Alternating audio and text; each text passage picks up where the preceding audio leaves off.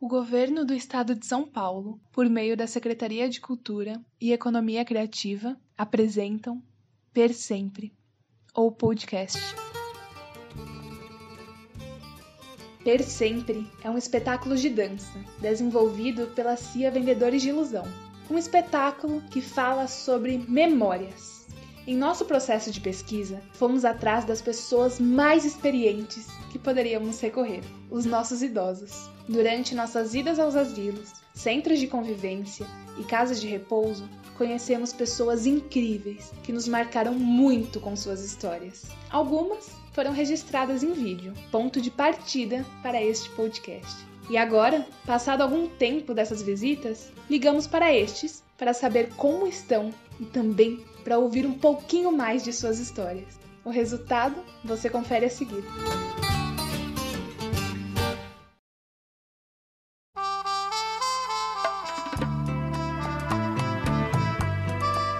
Olá, eu sou a Stephanie Famulak, bailarina aqui da companhia, e hoje eu apresento a vocês.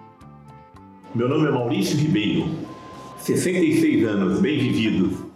Maurício é daquelas pessoas que tem brilho no olhar, que a gente sempre quer dar um abraço. A barba feita e o cabelo arrumado revelam um personagem vaidoso. Alguém que se apresenta sem delongas e esbanja simpatia. Com seus 66 anos, gosta de relembrar suas memórias com a família e evidencia saudades de suas experiências. Eu tenho sim uma memória e, ao mesmo tempo, uma lembrança, né? Que é todo Natal nós é, fazíamos na casa dos meus avós, né? Eu sou carioca, né?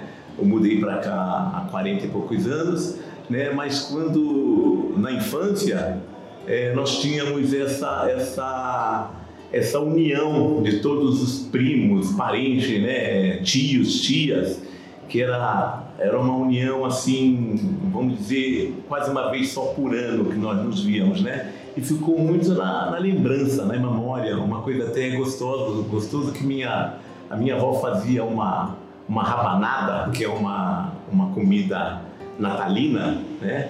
E a minha mãe participava disso e ela ensinava para a gente já com essa idade, eu tinha meus 9, 10 anos, né?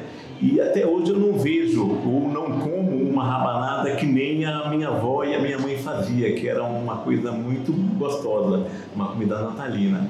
E isso fica como lembrança. Eu acho que hoje nós não temos mais esse Natal né, em família, né? As coisas mudaram muito, até a tecnologia deixou, deixou a gente um pouco distante. De fato, a tecnologia mudou muito os eventos em família. Mas com jeito e muito carinho, Maurício ainda tenta manter algumas tradições e repassar aos seus netos. Inclusive, no último fim de ano, ao reunir a família, às 10 horas da noite, ele pediu para que todos guardassem o celular e conversassem entre si. E o que poderia ser um grande desastre deu muito certo. No fim das contas, todos gostaram e aproveitaram bastante o momento em família.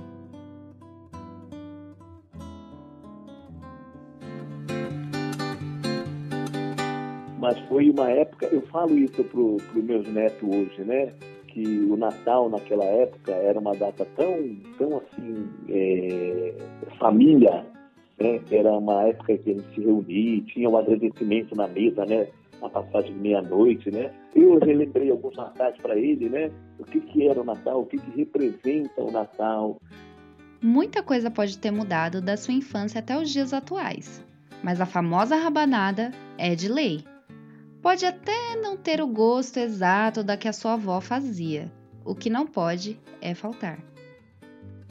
E eu lembro dessa rabanada porque a minha avó, ela era como era muita gente, minha avó colocava as pessoas, que nem eu, meus irmãos, primo, é, vamos fazer isso, vamos cortar pão, vamos molhar o pão. Nossa, a gente via, a gente co conseguia fazer também, né? Ajudar a fazer a rabanada. Sim, e faço. Todo Natal que faz rabanada na minha casa sou eu. Então, e você está envolvido com a família e você faz aquilo lembrando, né? Que nem eu fazia aquilo lembrando, contando com meus netos, né? Essa tradição aí eu tento passar, mas hoje não é igual, né? Hoje os natais não é igual antigamente. É, como é que eu posso falar? Essa geração de agora não tem nada com a geração de 20 anos atrás.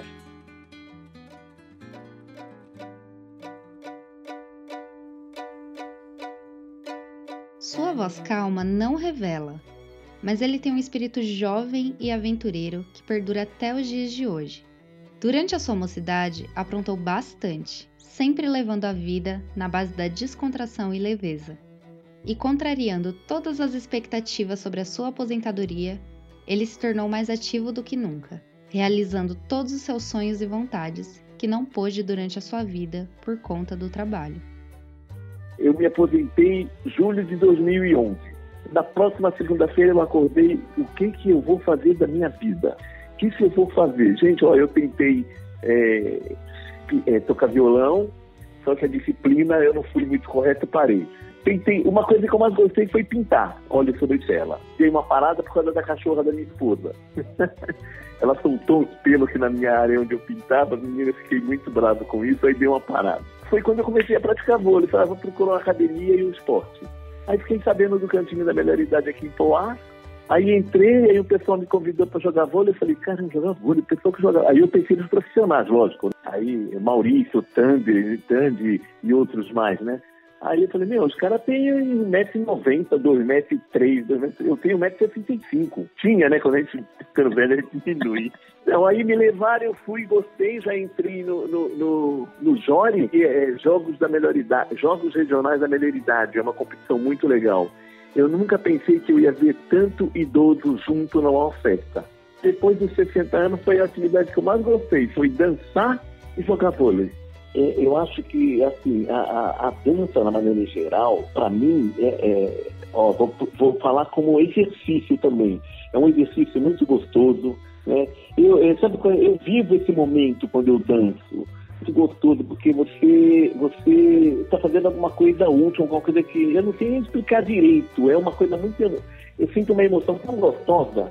E assim, isso aí aconteceu depois de 60. Então, para mim, são coisas novas que está sendo muito bem-vinda para minha vida. E eu não ligo, mesmo que a minha esposa não, minha esposa não gosta. Eu, ah, eu, gente, eu, eu até falei para ela, eu vou viver minha vida daqui para frente, porque eu não sei quando eu vou morrer. Depois que você passa dos 50, você só tem menos de 50 para viver. eu faço esse cálculo assim, né? Não bastasse o vôlei e a dança, Maurício é radical. Adora uma aventura. Quando conversamos, ele estava prestes a realizar um sonho. Graças a Deus, olha, 66 anos vivido, bem vividos, eu falo, bem vivido. Eu me arrependo daquilo que eu ainda não fiz. Eu vou realizar um sonho, acho que até o final do ano eu vou pular de paraquedas lá em Boituva.